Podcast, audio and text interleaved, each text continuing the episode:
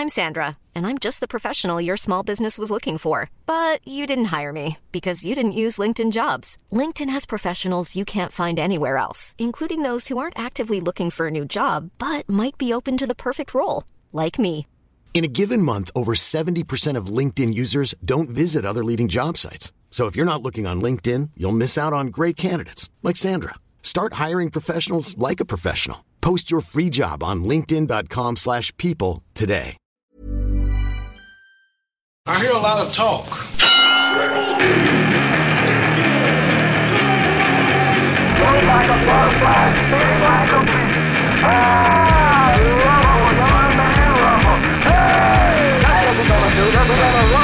Culture Box.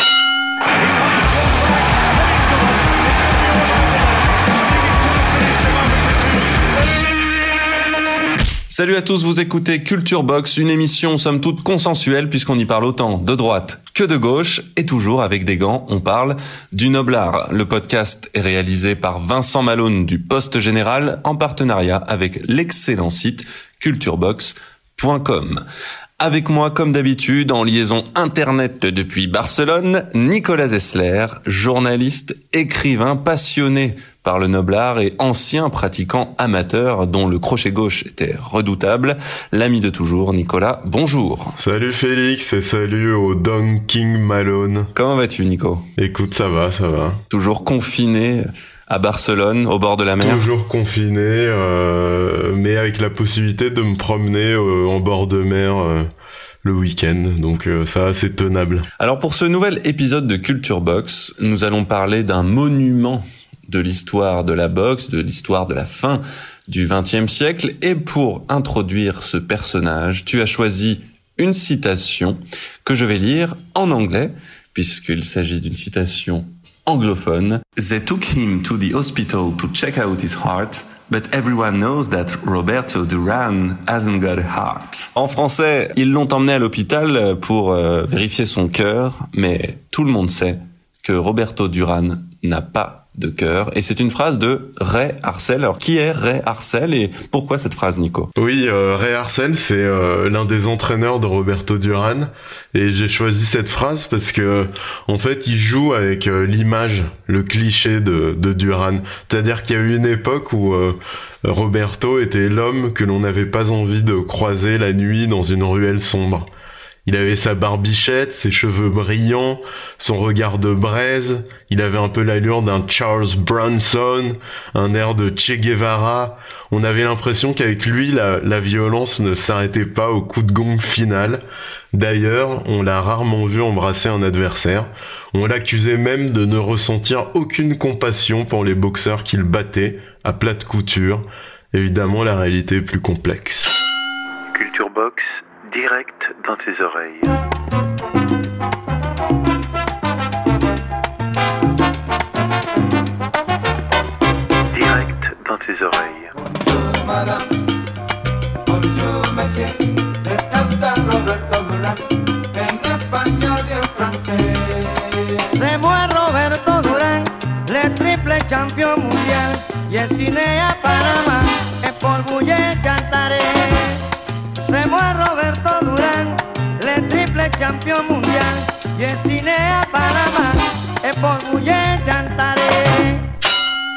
Donc, vous l'avez compris, on parle de Roberto Duran. Pour commencer, on va parler de son enfance, de là où il est né, et ce n'est pas loin s'en faut dans la soie.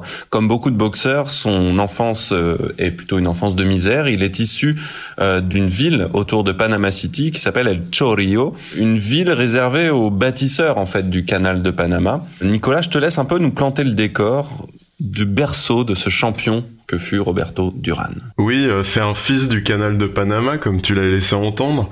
C'est-à-dire que sa mère est d'origine indienne, son père euh, est un marin mexicain qui a acheté l'ancre pour quelques années euh, au canal avant de prendre la poudre d'escampette quand Roberto était tout petit.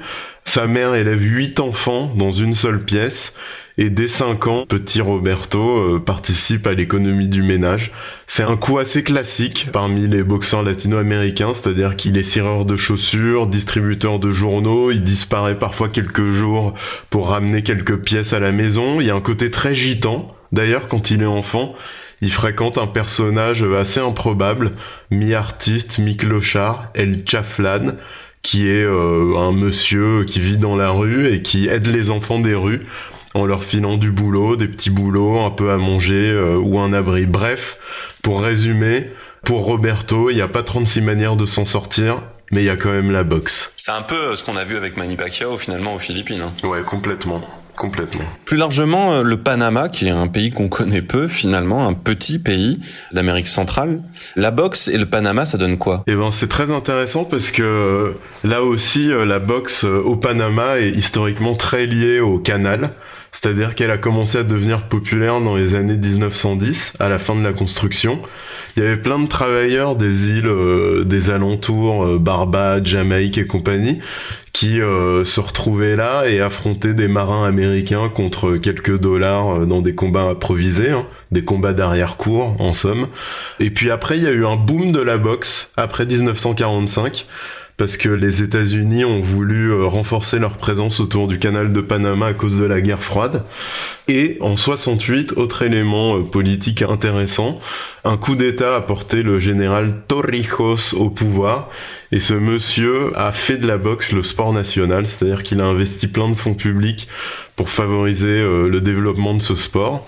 Du coup, quand Roberto Duran grandit au Panama, la boxe est extrêmement populaire il y a des gamins euh, dans la rue partout qui font du shadow boxing ou du sparring. Et il y a un circuit amateur et professionnel extrêmement relevé où euh, les boxeurs acceptent de s'affronter dans des combats très durs parce que le niveau est relevé pour des bourses misérables mais en ayant toujours l'espoir d'être remarqué par un promoteur et embarqué euh, pour une tournée euh, au Mexique ou aux États-Unis où là il y a, plus de moyens pour euh, rémunérer les boxeurs. Donc pas un hasard de voir naître un champion de boxe au Panama et j'en profite pour lancer un sujet à vie aux amateurs euh, des sports de combat. Je pense qu'il y a un vrai sujet à faire sur euh, le combat et euh, la marine parce que en fait dans l'histoire des arts martiaux et des arts de combat en général, il y a vraiment un truc avec les rencontres entre marins qui confrontaient leurs arts. C'est le cas au Brésil notamment pour tout ce qui est capoeira, c'est le cas aussi dans toute l'Asie avec les rencontres entre les techniques japonaises, chinoises, plutôt indonésiennes, etc. Je pense qu'il y a un vrai travail à faire, Nicolas. Voilà, c'est l'histoire de ton prochain livre peut-être. Bah écoute, euh, c'est super intéressant, ouais, j'avoue. en plus, ça promettrait une tournée euh, dans tous les ports mondiaux euh, qui serait pas piqué des hannetons. Je savais que ça te plairait. Un bon programme.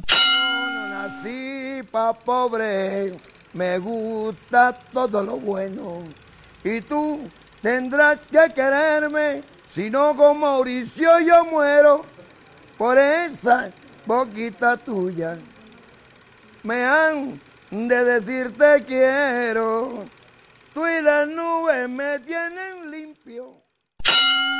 Roberto Duran naît dans une misère euh, crasse au Panama, un pays de boxe. Il va devenir un grand champion, une célébrité. J'ai envie tout d'abord de commencer par une question sur la gestion de cette ascension vers la gloire. Est-ce qu'il va devenir, comme pas mal de boxeurs, un espèce de nouveau riche incapable de gérer son argent et complètement euh, démonté psychologiquement par cet afflux d'argent ou euh, est-ce qu'il va rester fidèle à ses racines en fait? Les deux mon général. D'un côté, il est très nouveau riche. Tu vois, il s'habille en Armani, tout blanc, avec des bijoux bling bling, vraiment d'un mauvais goût consommé. Mais en même temps, il fait croquer tout le monde. Il faut savoir que depuis toujours, il a une fascination pour Robin des Bois. D'ailleurs, son fils euh, s'appelle Robin. Il a les poches trouées, il faut imaginer Roberto Duran, euh, champion du monde, au bord de sa piscine avec tous ses potes du quartier, en train de boire du Don Pérignon et de s'enfiler des steaks à chaque fois qu'il sort euh, dans son quartier euh, pour se promener ou pour euh, aller s'acheter une bière, il distribue des liasses de dollars aux gamins des rues. Il peut distribuer 10 000 dollars en, allant acheter des petits gâteaux. D'ailleurs, ça lui a porté préjudice. Ses managers l'ont supplié pendant toute sa carrière d'éloigner la caravane de profiteurs qui traînait derrière lui, qui lui suçaient le sang, qui profitaient de son argent, qui parfois le volaient, le détournaient du droit chemin, de la salle de boxe, bien évidemment. Et il a jamais voulu, lui. Il a toujours vu ça comme euh, une trahison. Et mine de rien, c'est quelqu'un qui tient parole. On peut le critiquer, il est agressif, il est euh, très mal éduqué, mais c'est quelqu'un qui tient parole, qui est fidèle. Et il y a une anecdote assez jolie.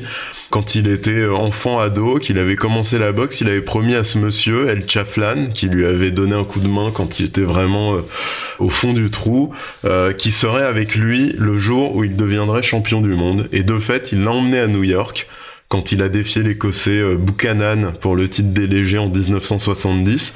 Et autant de dire que El Chaflan euh, à Manhattan, euh, ça a pas été triste. Il finissait toutes ses nuits dans les pirates de New York, dans les bras des pires prostituées. Il s'endormait dans la baignoire de sa chambre d'hôtel en croyant que c'était un pieu. voilà pour te donner une idée. Mais en tout cas, Roberto a tenu sa parole. Il, il l'a plus jamais réinvité, mais il a tenu sa parole. T'es sûr que tu confonds pas avec tes dernières vacances à New York? Non, pas du tout. Je vois pas de quoi tu parles. Euh, juste Robin des Bois en espagnol, on dit comment? Euh... Ah ah. Robin Hood. Parfait, belle pirouette. Félix Barès, Nicolas Zessler, Culture Box. Roberto Duran, c'est un boxeur naturel. On dit ça souvent, mais qu'est-ce que ça veut dire exactement quand on parle de boxeur naturel? Ça veut dire que c'est un boxeur qui sait déjà ce qu'il doit faire sur le ring avant euh, d'avoir été formé. L'exemple classique, c'est Mohamed Ali, qui faisait des choses qui étaient euh, fortement déconseillées dans le manuel du bon petit boxeur, comme esquiver vers l'arrière ou baisser les mains, mais il les faisait tellement bien que ça le rendait euh, presque imbattable. C'est un boxeur qui euh, ne va pas comme nous passer six mois devant la glace à apprendre à lancer un jab, mais qui au bout d'une semaine ou deux bah, va se retrouver sur le ring à faire du sparring parce que on sait pas trop pourquoi, il sait déjà se débrouiller. Roberto Duran, a commencé très jeune, vers 8 ans. Il suit son grand frère, euh, qui est boxeur, et euh, il a un coup de foudre avec la salle. Les bruits, la tiraille, la violence, et puis surtout la possibilité de gagner quelques dollars de plus. C'est 50 centimes le combat, c'est pas grand chose, mais c'est bon à prendre, d'autant que les spectateurs au Panama ont euh, l'habitude de jeter parfois des pièces sur le ring euh, quand ils sont contents de la performance des deux boxeurs. Et puis il passe pro à 16 ans, donc très très tôt, parce qu'il est bon et qu'il faut qu'il gagne sa croûte, et il est immédiatement reconnu comme un phénomène. C'est une force de la nature, il se fait sa réputation en, malmenant euh, des boxeurs euh, confirmés en sparring et en couchant la plupart de ses euh, premiers adversaires. Donc son surnom Manos de Piedra, donc main de pierre, lui est donné assez tôt? Très tôt, et c'est une légende qui raconte qu'il aurait mis KO un cheval à la suite d'un défi lancé par ses amis, sans doute que ses amis et lui ne carburaient pas à l'eau claire ce jour-là. Et il y a une autre version Certains prétendent qu'il aurait pété un câble parce qu'il montait un cheval qui refusait de se mettre euh, au trot ou au galop et qui serait descendu du cheval et qu'il l'aurait couché. Euh, d'où les manos des pièdres. Ah, là aussi, il y a beaucoup de choses dans les arts de combat, euh, dans le karaté. Il y a aussi des légendes sur des maîtres qui avaient mis KO des taureaux d'un coup de poing. Moi, j'ai dû écraser une fourmi peut-être dans ma vie. Mais t'as tué un poulet en revanche. Oui, c'est vrai. Mais je l'ai mangé après. Je suis pas sûr que Duran ait mangé le cheval qu'il a mis KO. Mais on l'appelait aussi El Dentista. Et ça, c'est pas parce qu'il avait un diplôme de dentiste, si tu vois ce que je veux dire. Et non, c'est parce qu'il avait le don d'enfoncer les dents de ses adversaires dans leur protège-dents. Et ce, jusqu'au plus grand. Sugar Ray Leonard, par exemple, euh, avouera que euh, Duran lui a enfoncé les dents et il déclarera à propos de son punch, chaque coup, c'était comme recevoir un coup de brique. Belle image.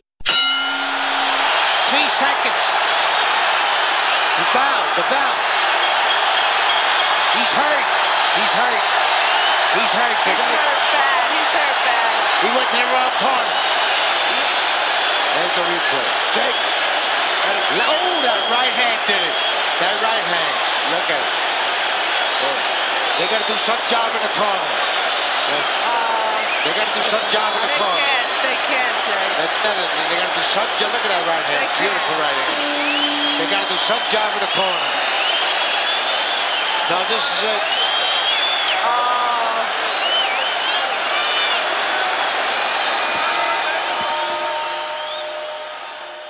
Donc euh, naturellement, euh, euh, ce qu'on appelle le punch en fait. Hein.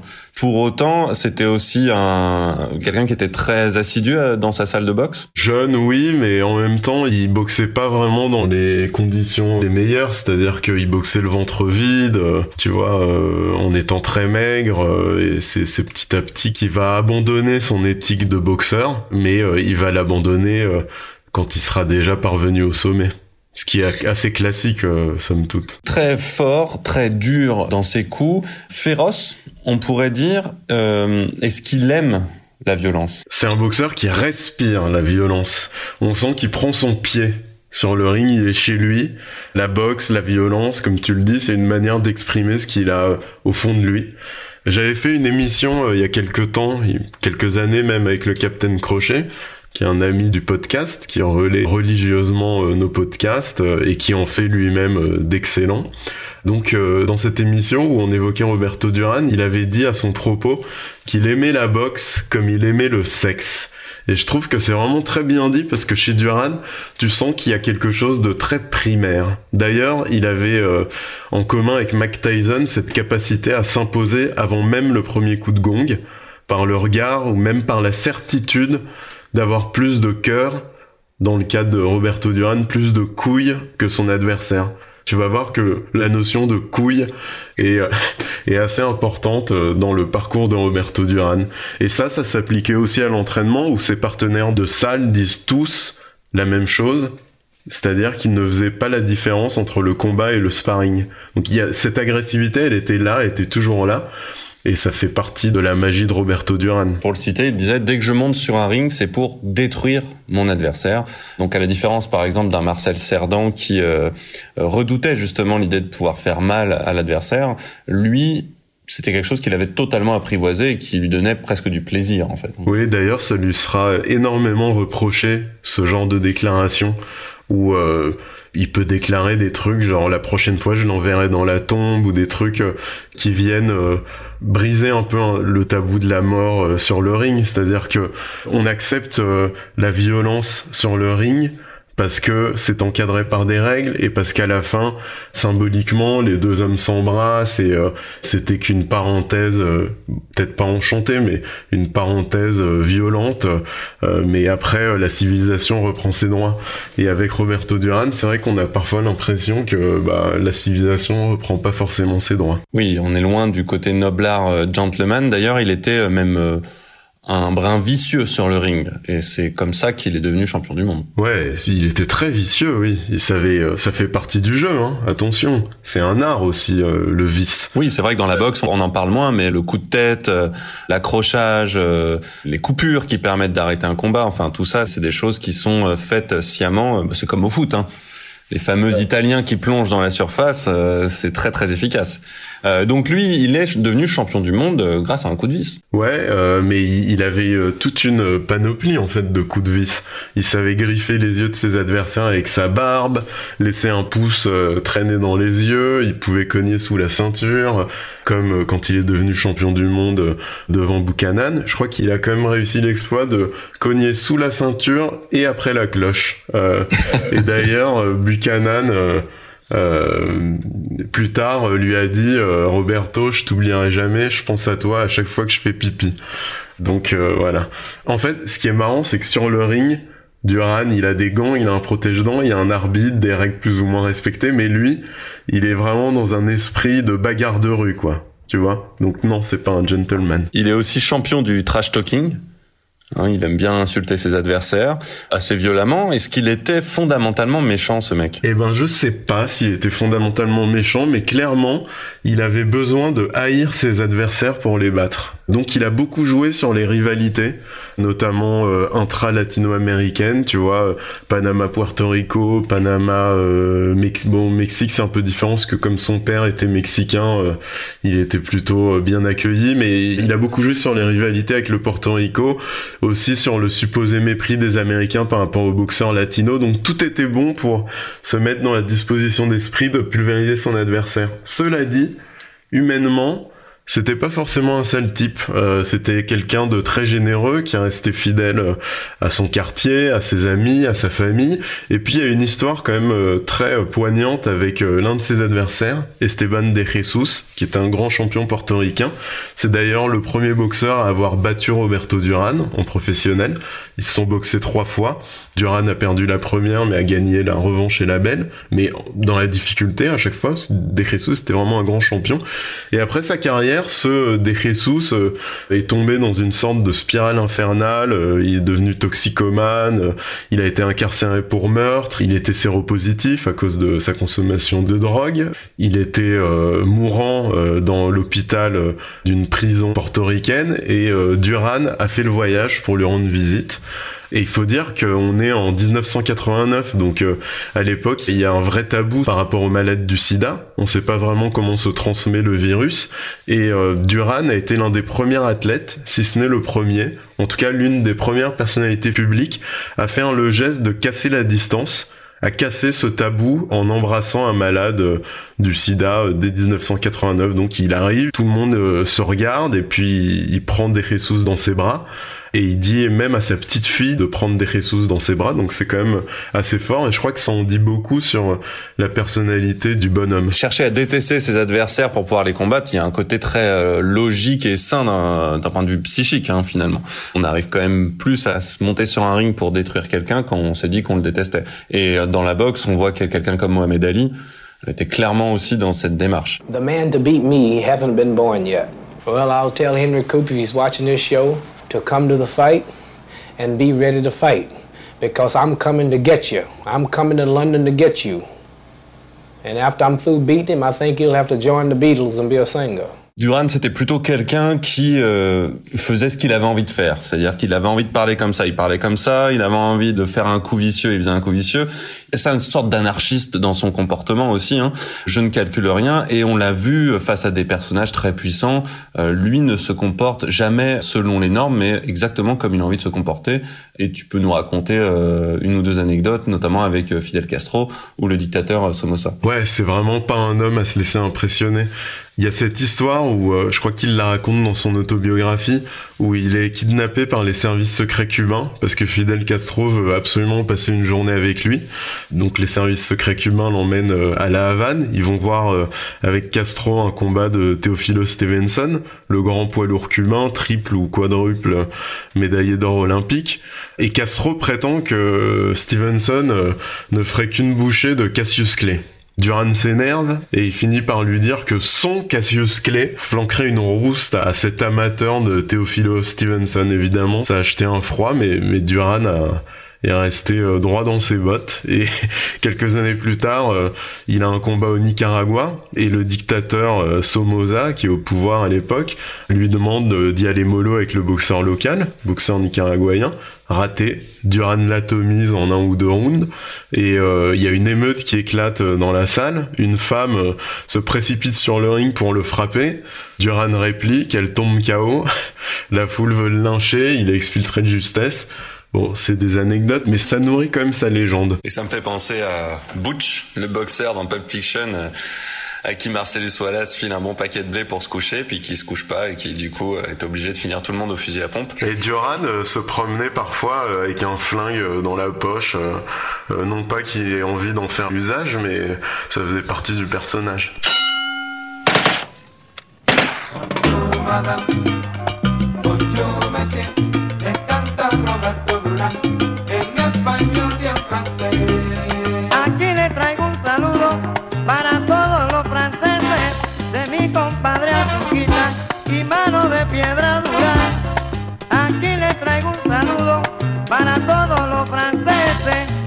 compadre bien maintenant on va parler de sa boxe puisqu'on a décrit un peu euh, son côté boxeur naturel, Manos des Piedras, mais c'était pas que ça. Il n'était pas qu'un puncher, évidemment, ça ne suffit pas. Quelle autre caractéristique de sa boxe peut-on décrire? Ouais, c'est très important d'en parler parce que à cause de la légende noire de Roberto Duran, qui est nourrie par toutes ces anecdotes, par l'histoire du cheval ou par ses déclarations fracassantes du genre je vais t'envoyer dans la tombe, on retient que le monstre. Mais on a affaire à un maître du noble art. Un boxeur qu'il faut absolument étudier dans ses moindres détails si on s'intéresse à ce sport et encore plus euh, si on le pratique. S'il y a des gens qui le pratiquent, qui nous écoutent, regardez les vidéos de Roberto Duran et regardez par exemple l'analyse qu'en fait euh, un certain Lee Willy sur YouTube qui est brillant. Est-ce que tu l'as mis sur Culture Box Bien sûr, bien sûr. Bah voilà, allez sur Culture Box, ne vous faites pas chier à aller faire le tour du web. Quand vous avez une question sur la box, allez sur culturebox.com, tout y est. Voilà. Et donc sur le ring, Roberto Duran, c'est quelqu'un qui est extrêmement versatile. C'est quelqu'un qui va changer de garde en avançant, ce qui lui permet de multiplier les frappes du bras arrière, de raccourcir la distance, de coincer son adversaire dans les cordes et de finir sa séquence par du travail au corps. Il faut savoir qu'au corps, c'est vraiment impressionnant. C'est peut-être l'un des meilleurs euh, in-fighters euh, de l'histoire de la boxe. Il a une sorte de radar qui lui permet de deviner tout ce que va faire son adversaire. Alors ça passe pas forcément par la vue, mais c'est tous ces micro-contacts du bras, des épaules, la respiration, je sais pas, tous ces euh, signaux qui lui permettent de savoir ce que l'autre va faire et donc d'anticiper, de bloquer et finalement de prendre le dessus. Alors il utilise des feintes tout le temps, et il faut savoir que les feintes, ça fatigue nerveusement dans un combat de boxe, et ça sert aussi à décrypter les réactions du boxeur d'en face. Par exemple, euh, Roberto Duran, il aimait beaucoup feinter un coup pour que son adversaire esquive, et c'est seulement quand celui-ci était engagé dans son esquive qu'il déclenchait son coup pour de vrai, ce qui le rendait euh, impossible à esquiver. C'est aussi un boxeur qui avance, qui est très agressif, mais un peu comme Cerdan, il prend très très peu de coups euh, clairs il prend très peu de coups en plein dans le buffet parce que il se débrouille toujours pour les parer, les esquiver, les amortir avec son corps. Et puis, il sait aussi valser. Ça, c'est très beau, la valse de Roberto Duran. Quand il est coincé dans les cordes, il arrive à se servir de la force de son adversaire pour l'attraper tourner autour de lui et échanger de place avec lui. Donc il fait un pas de valse et tout d'un coup c'est son adversaire qui se retrouve euh, dans les cordes avec euh, Roberto Duran sur le palto. Donc il y a beaucoup de choses, hein. on pourrait pas tout citer, mais moi j'aime aussi beaucoup quand il tend des pièges avec son jab pour déclencher euh, la réplique de l'autre boxeur et il s'est préparé à cette réplique donc il esquive et bam il contre et puis il travaille aussi beaucoup sur euh, les changements de rythme, sur les angles. Il sait très bien se décaler pour re-rentrer au, corps. Donc euh, en résumé, c'est un boxeur très très très complet. Très complet, mais plutôt un boxeur qui avance, offensif, qui sait jouer de son corps et qui sait euh, maîtriser le mouvement sur le ring, ce qui est effectivement imparable. Il boxe dans quelle catégorie? Il commence en poids super léger, en léger? Alors c'est surtout un poids léger. C'est un grand poids léger. Poids léger, on est autour de quel poids? C'est 140 pounds. 65 kilos, 70 kilos Plutôt 65, 63, quelque chose comme ça. Sur des formats euh, plutôt petits et plutôt fins, mais denses. Ouais. Euh, et rapides, évidemment. Il mesure 1m70. Hein. Il va dominer cette catégorie pendant 6 ans. C'est peut-être le meilleur poids léger de l'histoire de la boxe. En tout cas, c'est c'est un, un, candidat très clairement. Et euh, ce qui est assez paradoxal, c'est que on le connaît plutôt pour des combats euh, où il est dans des catégories euh, beaucoup plus lourdes. C'est-à-dire qu'avec les années, les excès et la volonté d'aller chercher des grands combats, il va monter jusqu'en super moyen, donc euh, welter, super welter, moyen, super moyen. Et c'est quand même intéressant de se dire que quand il commence à disputer les combats dont on se souvient, contre Sugar Leonard, Marvin Hagler, Davey Moore, Iron Barclay et compagnie, sa légende est déjà faite. Le Duran qu'on connaît, c'est un Duran qui boxe certainement au-dessus de sa catégorie et qui n'est plus forcément dans la force de l'âge. Peut-être pas pour les combats contre Sugar mais les combats suivants, il y a quand même euh, des kilomètres au compteur. Et euh, que te dire d'autre si ce n'est que quand il est en forme, physiquement, il est pas loin d'être l'archétype du boxeur parfait, c'est-à-dire qu'il a des jambes très puissantes, il a beaucoup d'explosivité, il a un coup d'œil extraordinaire, des marteaux à la place des poings et un menton en acier trempé, ce qui lui permettra d'encaisser des droites euh, d'hommes euh, qui ont des physiques euh, beaucoup plus corpulents que le sien. Tu nous as dit qu'il savait exactement quoi faire sur le ring, du coup, à quoi lui a servi son entraîneur Ah ouais, c'est très intéressant ça, parce que il a quand même eu un couple d'entraîneurs intéressants et très très forts. Il s'agit de Ray Arcel et de Bobby Brown, qui sont deux vieux de la vieille qui avaient bossé avec Rocky Marciano. Ray Arcel s'était retiré du monde de la boxe parce qu'il avait euh, eu des problèmes avec la mafia qui avait failli euh, d'ailleurs lui coûter la vie. Et il euh, sort de sa retraite pour s'occuper de Roberto Duran. Et avec Bobby Brown ils vont seulement se contenter de polir le diamant de maîtriser de donner un cadre à sa violence extrême sans pour autant vouloir l'effacer, sans pour autant vouloir changer Duran. Il considère en fait que c'est un boxeur naturel, comme on l'a dit, qui sait ce qu'il doit faire sur le ring et dont il ne faut pas tempérer l'agressivité. En réalité, le défi, c'est de s'assurer qu'il soit en forme le jour J. Après, euh, ça sert à rien de lui dire quoi faire parce que de toute façon, et Arcel euh, l'avouait euh, sans problème, Roberto Duran n'en fait toujours qu'à sa tête. Alors toi qui as participé à un ouvrage sur les grands managers du sport, je crois, il y a pas très longtemps, tu penses pas que c'est ce qui est de plus dur pour un entraîneur justement d'avoir affaire à quelqu'un où tu te dis mais qu'est-ce que je peux lui apporter? Mais ouais, c'est clair. En fait, c'est une histoire de détails et c'est aussi une histoire presque de manipulation psychologique. Tu vois, par exemple, Angelo Dundee, qui est l'homme qui a cornaqué Ali pendant toute sa carrière, il racontait que, en réalité, euh, il n'apportait que des petits détails et des petites améliorations à ce que Ali avait déjà appris ou découvert par ses propres moyens, et il s'arrangeait toujours pour faire en sorte qu'Ali croit que c'était lui qui avait eu l'idée de euh, donner son jab de cette façon ou de faire ce petit pas de côté de cette façon. Donc ouais, je pense que c'est surtout une question de psychologie parce que c'est des hommes boxeurs naturels. Tout a été facile d'une certaine manière. En tout cas, l'apprentissage de leur art a été presque instinctif, intuitif. Et euh, autant de dire qu'ils ont quand même euh, un ego euh, monstrueux et, ils sont pas forcément réceptifs à des méthodes de management trop verticales. Culture Box, direct dans tes oreilles. Donc jusqu'à maintenant, on a décrit Duran comme un boxeur naturel qui a une ascension somme toute assez logique dans un univers de la boxe, qu'il connaît via le Panama, un, un, monde, un pays de boxe. Il devient champion du monde grâce à un coup vicieux, mais très logiquement champion du monde. Euh, il domine sa catégorie, mais on ne peut pas ne pas parler de l'environnement de la boxe à son époque, qui est peut-être l'âge d'or aussi de cet art, c'est le Fabulous Four. Fabulous Four. Qui c'est le Fabulous Four? De qui on parle? On parle de Roberto, de Sugar Ray Leonard, Thomas Hearns et Marvin Hagler. Le contexte est important parce que Ali a pris sa retraite en 1981. Les dernières années ont été euh, terrible pour lui, c'est une vraie descente aux enfers. Et dès 1980, il y a ces quatre euh, zigotos qui vont prendre le relais et écrire euh, l'une des plus belles pages de l'histoire de la boxe, plusieurs pages d'ailleurs. Ils vont se boxer en tout neuf fois en neuf ans, en vertu d'un principe euh, assez old school qui est que les meilleurs boxent les meilleurs. Et tout ça se passe dans les catégories welter, super welter, moyen et super moyen sur la fin. Ce sont tous les quatre des athlètes magnifiques. Ils bougent bien, il y a du rythme, ça cogne. Thomas Hearns a une droite euh, qui t'envoie euh, dans un sommeil euh, sans rêve. Marvin Hagler touffe sa tête, tu trouves un gant de boxe et sur le gant de boxe il y a écrit War guerre. Euh, Sugar Ray Leonard, c'est le successeur d'Ali. Euh, il a une maîtrise technique et tactique euh, qui est hors du commun. Et bah, Roberto est là, représenter l'Amérique latine et le machismo, qui est une notion chère à, sa paire de couilles.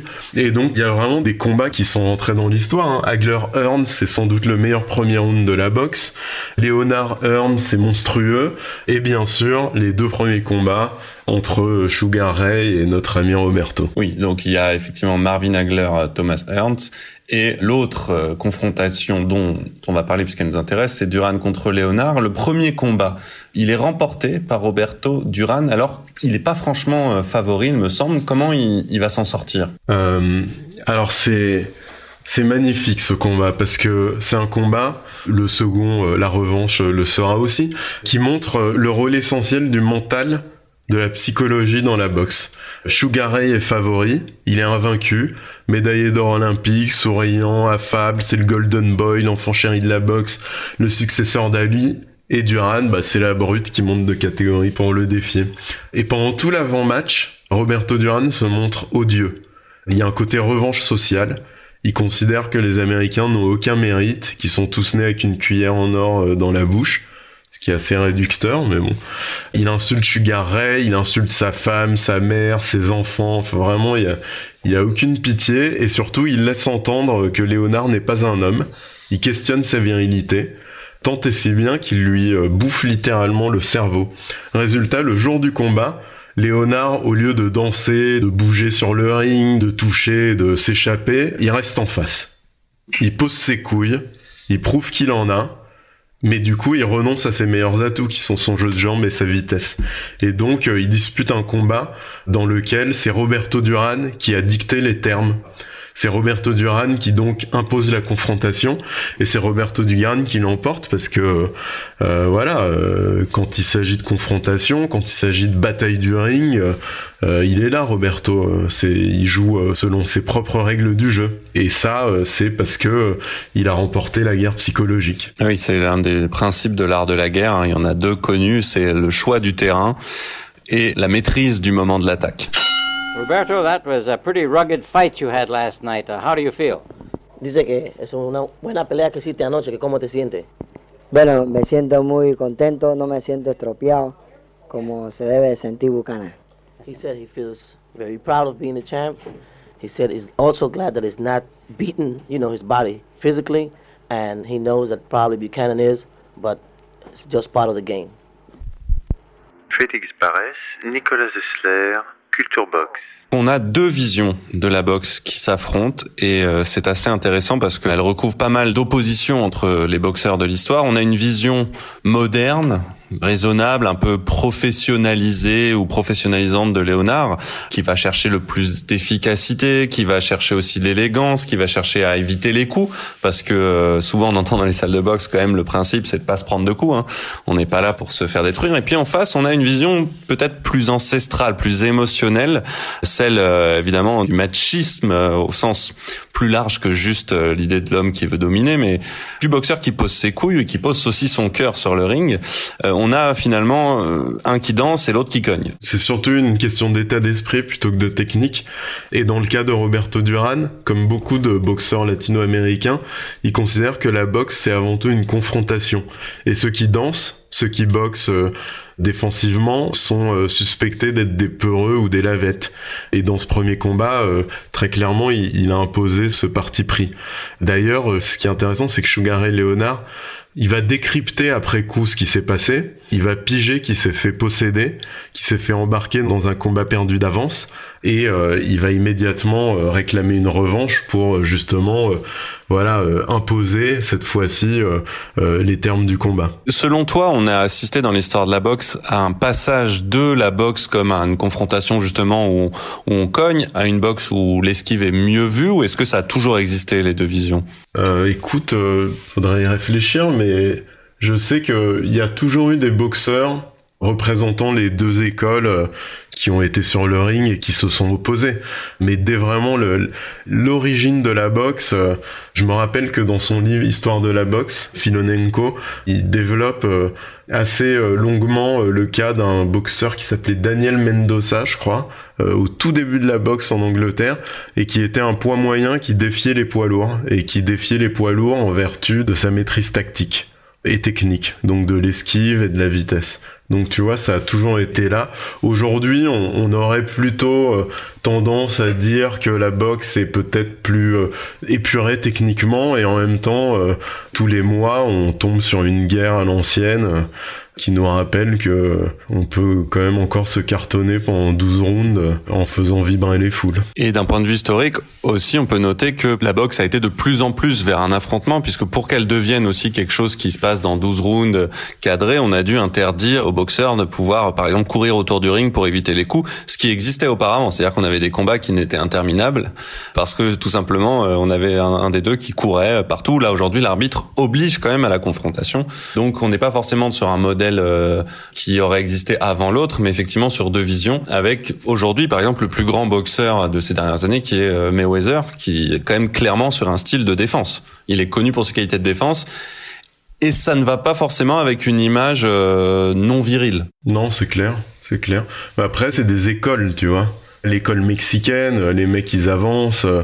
Tu penses à Barrera, à Morales, le Fabulous Fort, ils ont tous boxé Pipino Cueva, c'est un mec il avançait sans peur et sans reproche.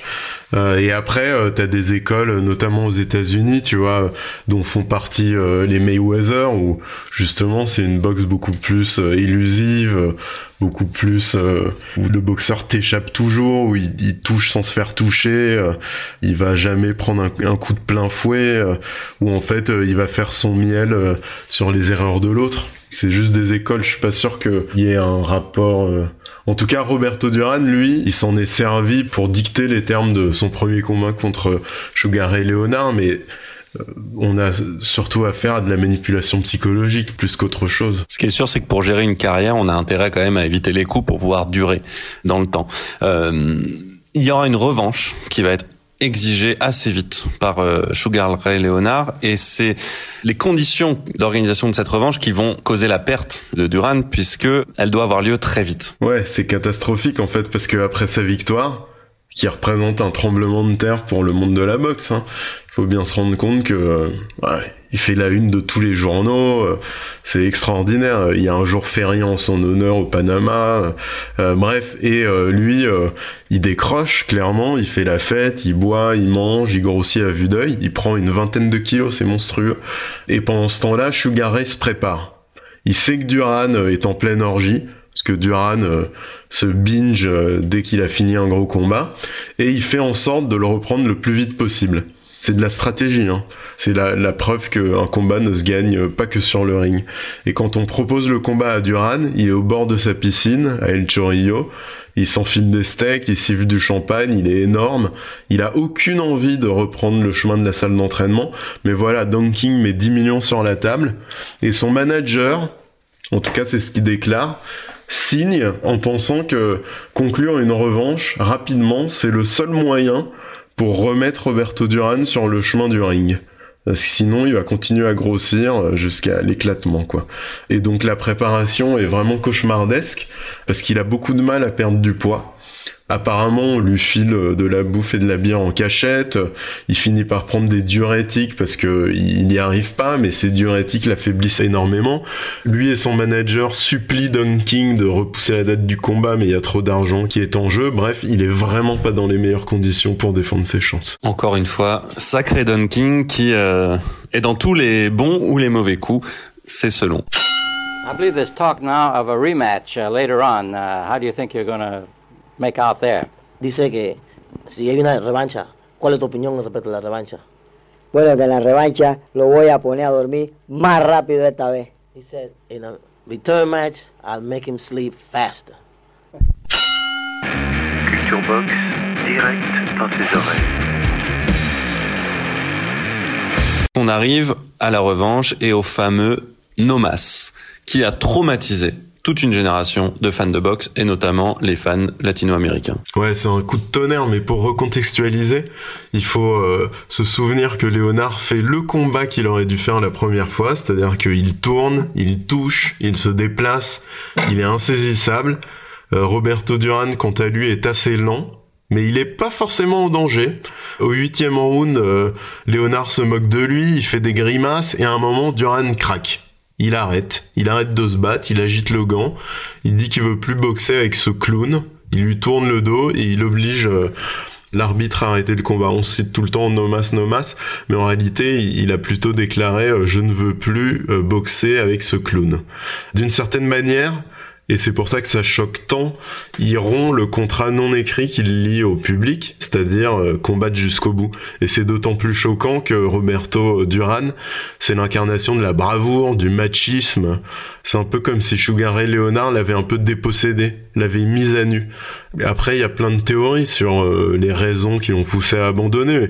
On peut penser que son ego n'a pas supporté la domination et les moqueries. Je pense que les moqueries ont beaucoup joué.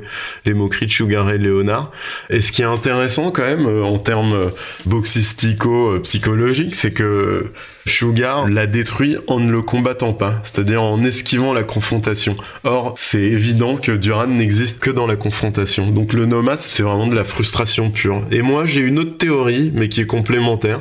Je trouve que par rapport à la façon dont le combat été organisé, il y a quand même un côté où il a dû se dire à un moment, ok, tout le monde me pousse sur le ring, tout le monde pour s'en mettre plein les poches.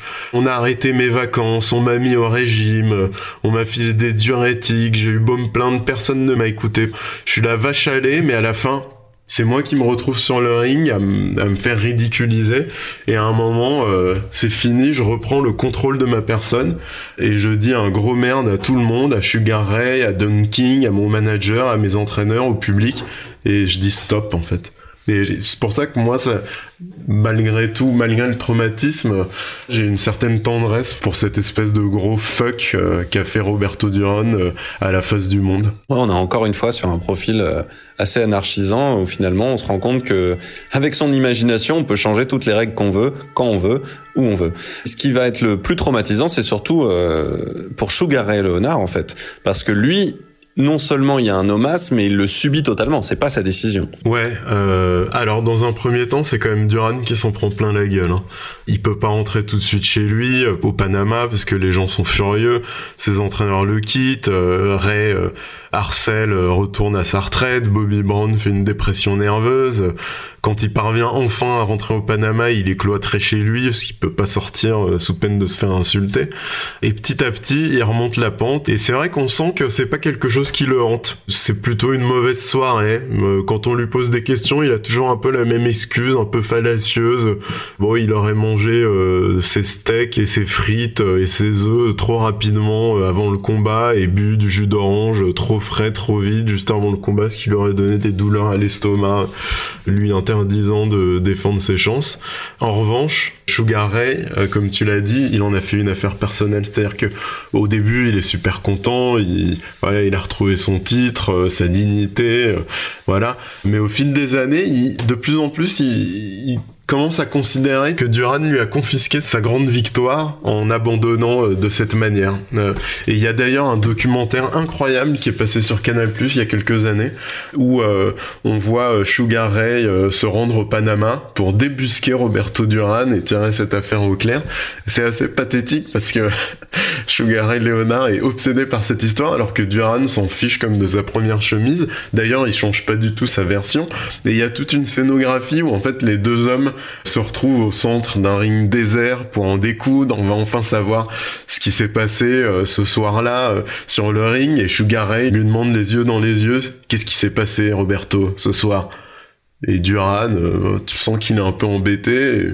Répond, bah, j'ai mangé un steak qui m'est resté sur l'estomac j'ai bu trop de jus d'orange trop vite. C'est pathétique et en même temps, ce qui est fou, c'est qu'on prend parti pour Roberto Duran. On se dit, mais qu'est-ce qu'ils sont venus euh, l'embêter Et là, 30 ans plus tard, euh, Sugar Ray et son équipe d'HBO, tu vois, alors que Roberto Duran, il était pépouze à jouer au domino avec ses potes. Le mec, il a fait 119 combats, il a payé son dû sur le ring, laissez-eux tranquille. Ouais, mais Sugar Ray s'est fait voler sa victoire. Je sais pas. Ah, c'est comme quand tu joues aux cartes avec un mec, que pour une fois t'es en train de le battre et le mec se lève de la table en mode c'est bon j'en ai marre j'arrête de jouer.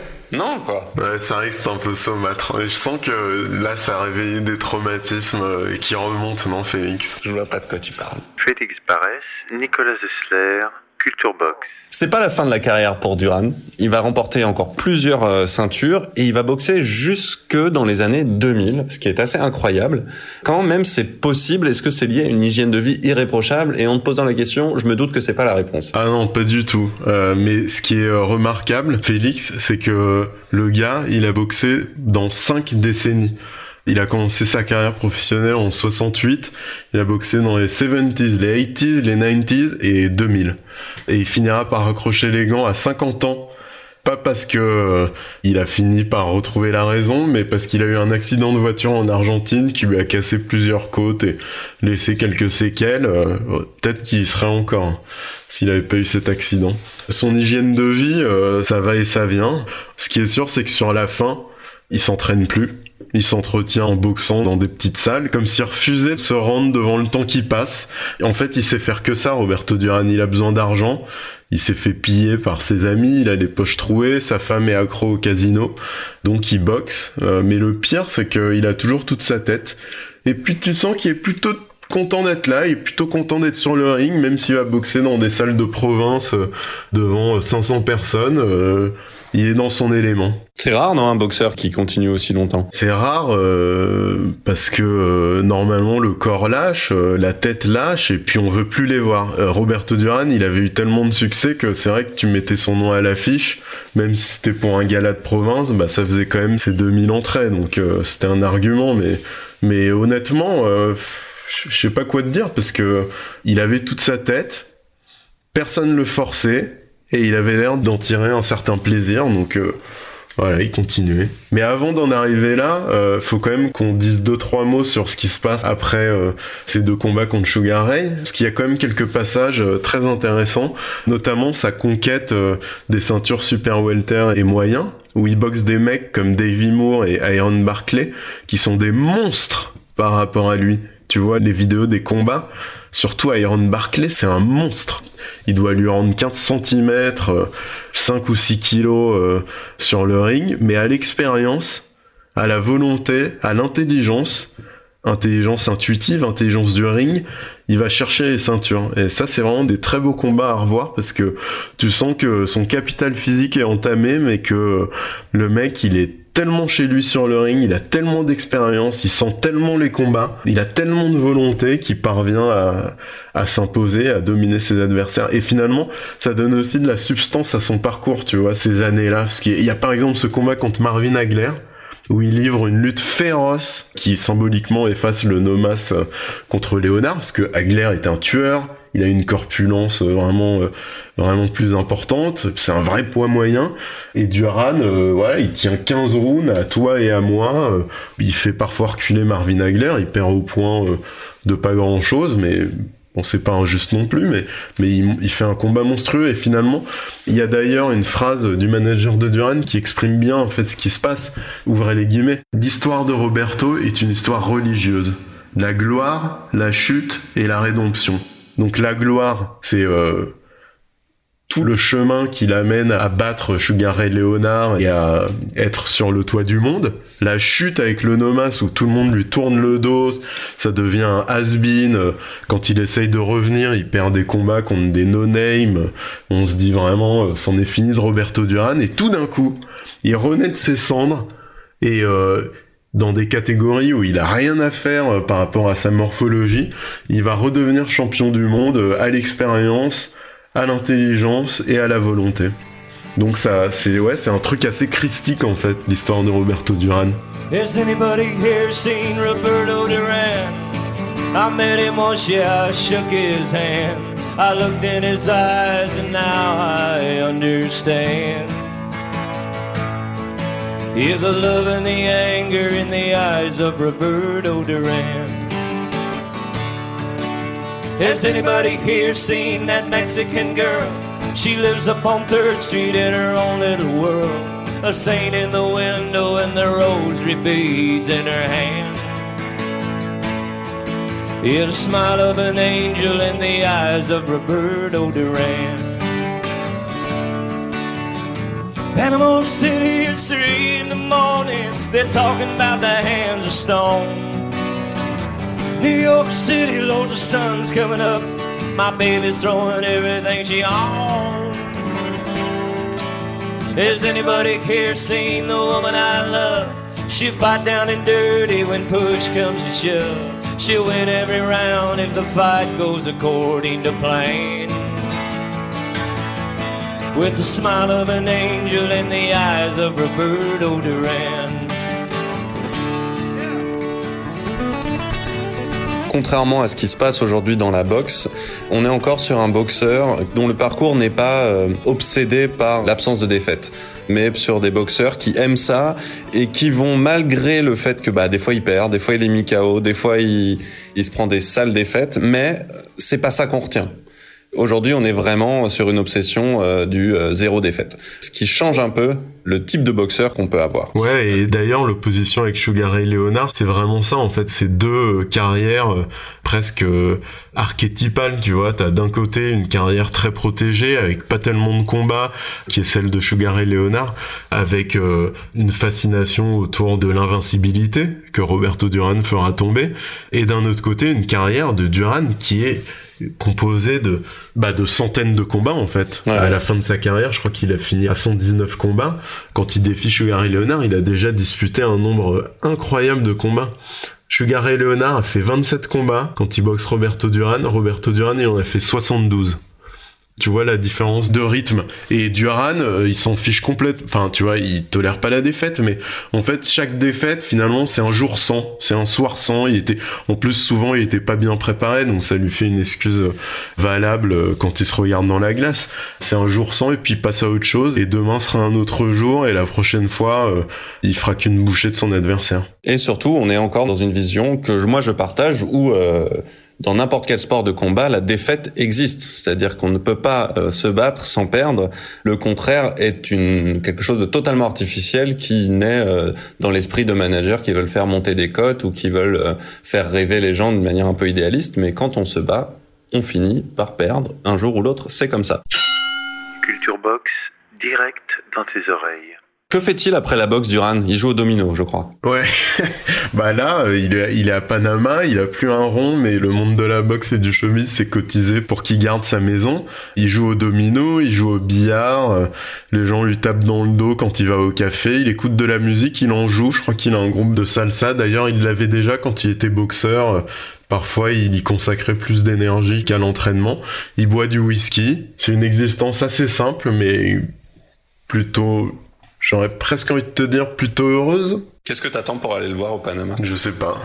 Je sais pas que le poste général m'y envoie. Je vais essayer de négocier ça avec euh, le réalisateur de l'émission. Culture Box, direct dans tes oreilles. Nicolas, je sais que c'est un boxeur euh, que t'apprécies particulièrement. Qu'est-ce qui te fascine le plus chez Roberto Duran Bah pour moi Duran c'est une esthétique avant tout. Il y a des images de lui en slip qui fait du shadow boxing. J'adore ça, je trouve qu'il y a vraiment une certaine beauté même quand il est bedonnant sur la fin, il est là, il est dans son élément, tu sens qu'il est bien, il est en slip. Alors il a, il a pourtant une garde-robe. Hein. S'il s'agissait de perdre du poids, il ferait mieux de se couvrir pour transpirer, mais non, il choisit de se montrer, de se faire filmer en slip et je trouve que ça vient Roberto Duran. C'est la boxe, c'est les cojones, c'est sa grosse paire, c'est Roberto Duran en slip. Très bien. On va arrêter cet épisode sur Roberto Duran en slip et on va passer à des questions un peu plus générales sur la boxe que m'inspire cet épisode et cette histoire. La boxe, Nicolas, est-elle un art de macho? Euh, je sais pas. C'est vrai que la boxe, euh, ça a catalysé, euh, tu vois, le, le côté le plus primaire des hommes. La volonté de dominer, l'agressivité, la violence. Dans ce sens, euh, ouais, je pense que il y a un côté macho, mais qui s'adapte tout à fait à la boxe féminine aussi. Hein. Si on entend par machisme, courage, euh, un côté un peu décérébré, une volonté de dominer, de s'imposer physiquement. Donc là, oui, c'est vrai que c'est un art de macho. Je pense que fondamentalement, même si tu l'habilles avec euh, une maîtrise technique, une maîtrise tactique, de l'intelligence, euh, tout ce qui peut euh, relever du noble art, de la sweet science, à la fin, tous les boxeurs ont besoin de cette force intérieure qui les conduit, de ce désir de dominer l'autre, de ce désir de rendre les coups, de considérer que un coup est une offense et que elle doit absolument être vengée euh, sur le champ. Et dans ce sens-là, je pense qu'il y a un truc assez machiste, assez primaire, mais qui euh, heureusement euh, est habillé par une maîtrise tactique, des jeux psychologiques et tout le reste des ressources dont peuvent faire preuve les boxeurs. Puis il y a aussi les ring cat girls quand même, les nanas qui se baladent avec les panneaux des rounds. Ouais, mais ça, à mon avis, ça. ça risque de pas durer avec le côté MeToo tout ça. Ouais.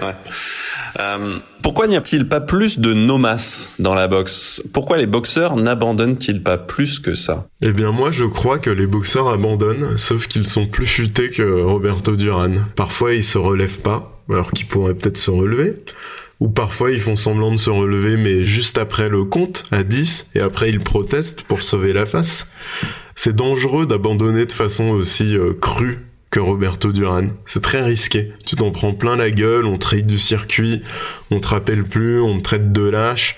Il y aurait presque, euh, je le dis de manière un peu provocatrice, mais il y a presque un certain courage à abandonner de manière aussi frontale. Parce que personne te reprochera de perdre euh, contre plus fort que toi. En revanche, t'as pas le droit de ne pas aller au bout. De ne pas en donner pour leur argent aux spectateurs. Ce qui est aussi lié au fait que la boxe est un spectacle. Hein. donc si t'abandonnes, tu gâches la fête. Mais après, euh, voilà, moi je trouve qu'il faut toujours rester très mesuré dans les critiques qu'on fait aux boxeurs. Parce que là-haut, c'est quand même une autre histoire. Et c'est toujours euh, extrêmement facile de juger depuis son fauteuil euh, avec sa bière et son paquet de chips en disant oh, euh, pourquoi est-ce qu'il se relève pas quoi.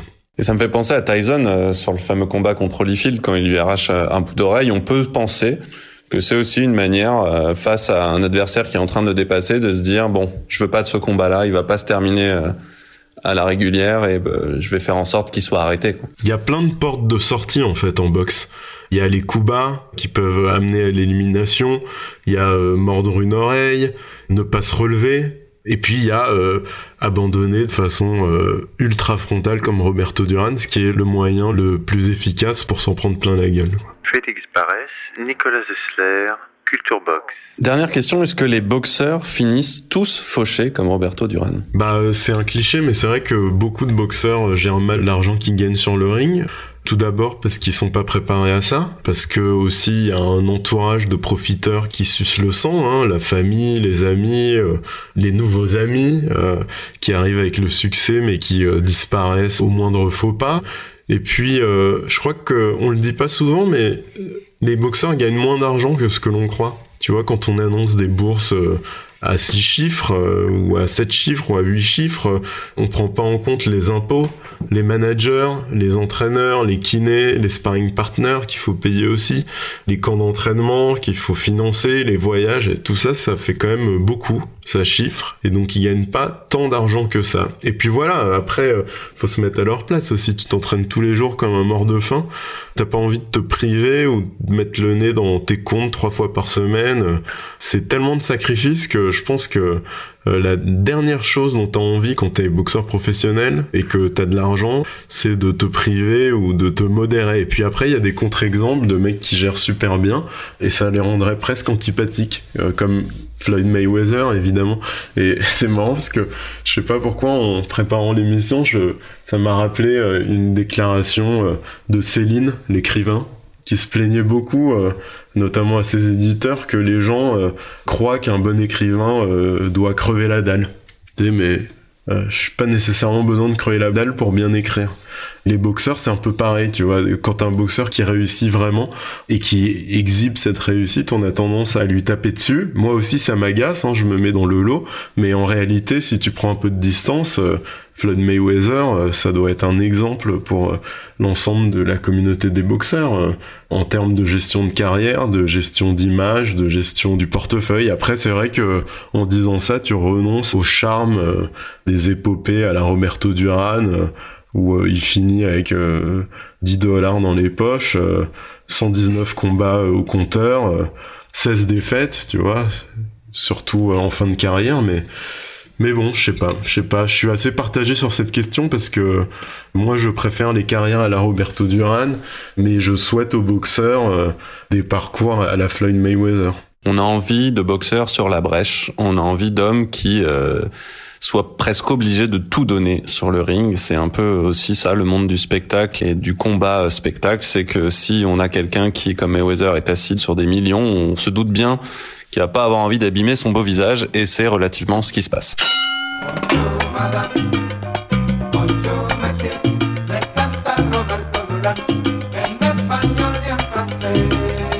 Quelques conseils culture pour terminer cette émission avant de se quitter, Nicolas. Écoute, euh, d'habitude, tu me demandes si j'ai pas une blague. Ah, bah alors, est-ce que t'as pas une blague? Je suis très frustré parce que j'en ai pas, mais là, j'ai fait un travail de recherche pour trouver des blagues euh, sur la box. Très bien. Je lance tout de suite le jingle blague. C'est parti.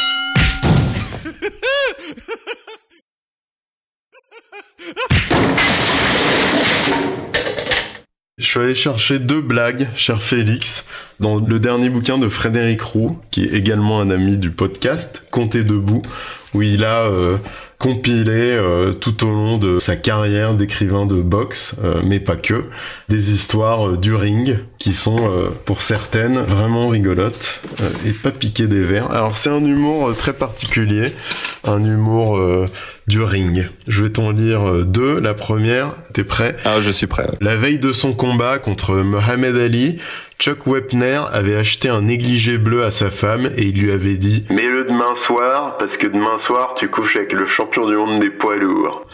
Quand Wepner est revenu du combat, Phyllis l'attendait sur le lit, dans son négligé bleu. Alors, champ, je vais dans la piole d'Ali ou tu te piotes ailleurs? Et j'en ai une autre que je connaissais déjà, mais vraiment ça me... Elle est vraiment bêta, mais j'adore. Euh, donc euh, la mairie de Paris euh, devait remettre une breloque à Carlos Monzon.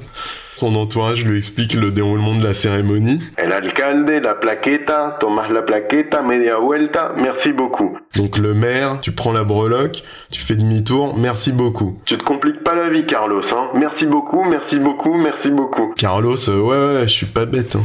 Donc euh, voiture officielle, motard, sirène. Euh, Il y a son manager, euh, son entraîneur et un journaliste qui font répéter Monzon. Le maire se pointe, il te remet le machin, tu le prends, tu te tournes et tu dis merci beaucoup. C'est tout. C'est pas compliqué, hein, Carlos. Non, mais je suis pas bête. Merci beaucoup, merci beaucoup, merci beaucoup, merci beaucoup. Il lui bourre tellement le mou que Monzon finit par se fâcher. Putain, merde, les gars, je suis pas bête. Le maire se pointe, il lui refile le machin. Monzon le prend, il se retourne, il hoche la tête et il dit Pipi cucu.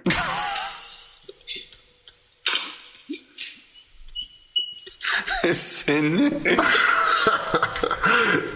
Ouais, j'adore, moi. Bon, eh bien, c'est Bah tout. ouais. T'en veux une autre? Ah bah, écoute, je suis un peu sadomaso. Ouais, attends, j'en ai une qui est horrible. Et personne la comprend et moi je trouve ça... Ah, c'est très triste et en même temps c'est très drôle. Je sens que cette émission va terminer en autre boudin.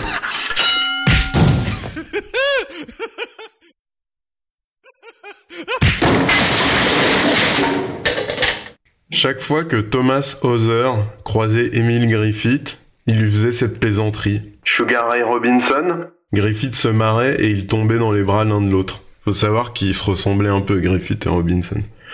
Et puis un jour, Hauser a croisé Griffith. Sugar Ray Robinson? Et le boxeur lui a répondu Non, non, Emile Griffith.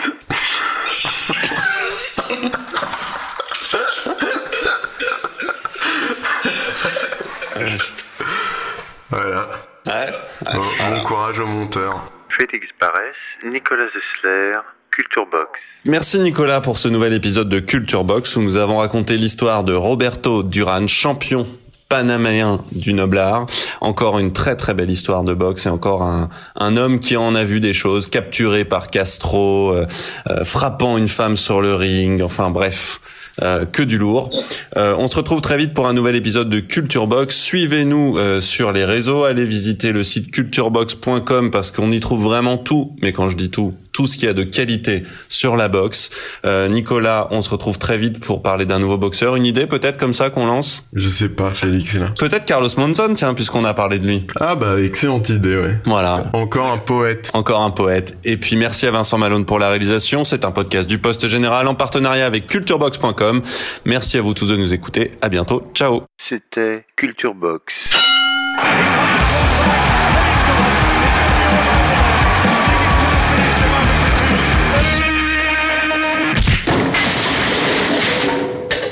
Un podcast du Poste Général. Hey, it's Paige DeSorbo from Giggly Squad. High quality fashion without the price tag. Say hello to Quince. I'm snagging high-end essentials like cozy cashmere sweaters, sleek leather jackets, fine jewelry, and so much more. With Quince being 50 to 80% less than similar brands. And they partner with factories that prioritize safe, ethical, and responsible manufacturing. I love that. Luxury quality within reach. Go to quince.com slash style to get free shipping and 365 day returns on your next order. Quince.com slash style.